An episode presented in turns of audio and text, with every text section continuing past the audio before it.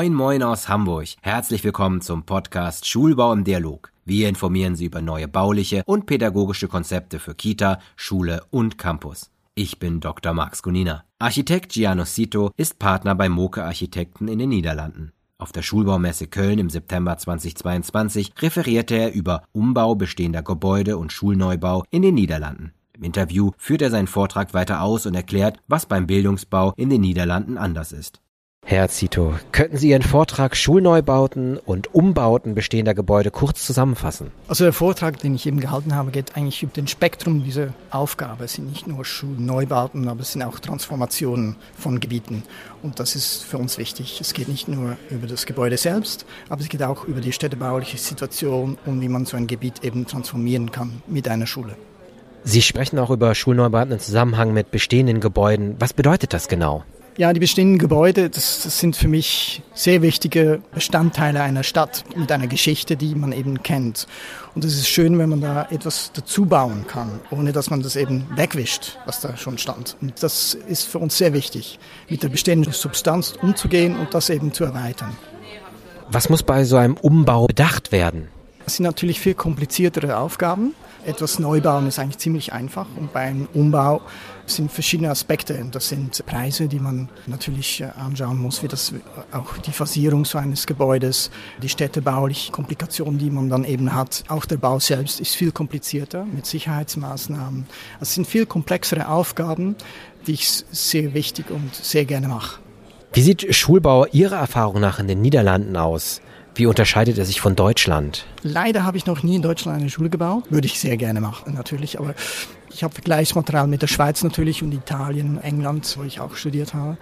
Und in Holland ist es interessant, dass eigentlich, ob es nun über einen Glauben geht oder eine Ideologie, man kann in Holland eine Schule gründen. Und da bekommt man, wenn man genug Kinder hat und Lehrer natürlich, wird das subventioniert. Also wir haben wirklich Schulen, die einen religiösen Ausgangspunkt haben, aber eben auch einen ideologischen, wie freie Schulen, wie man sie so nennt.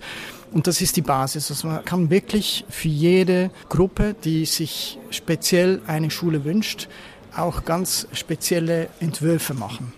Sozusagen, es ist nicht ein Type, es sind verschiedene Typen, die man eben entwerfen kann und darin eben auch experimentieren kann. Das prägt Holland im Schulbau, glaube ich. Gibt es dort auch viele Schulumbauten, also dass quasi Gebäude neu genutzt werden? Immer mehr, ja. Und das geht auch über die Nachhaltungsfrage natürlich, die sehr wichtig ist.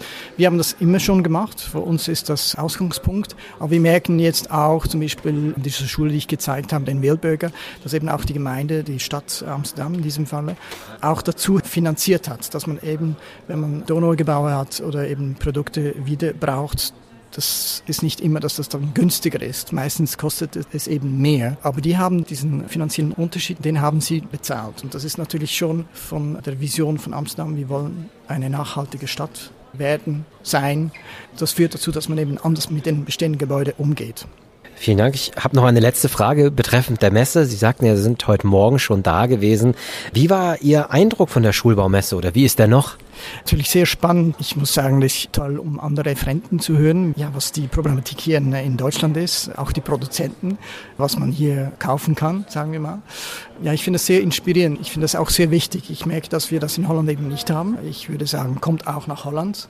Ich glaube, dass es sehr wichtig ist, dass man diesen Austausch hat. In Holland ist es meistens, dass eben nur Architekten miteinander eben solche Messen haben oder eben nur von der Politik oder von den Direktoren von den Schulen. Ich glaube, diese Mischung ist sehr sehr wichtig, dass man sich begegnet, auch Ideen auswechseln kann und dass diese Hemmung von Architekt, Planer, Bauer, dass die eben wegfällt. Ich werde diesen Vorschlag weitergeben und danke Ihnen für das kurze Interview.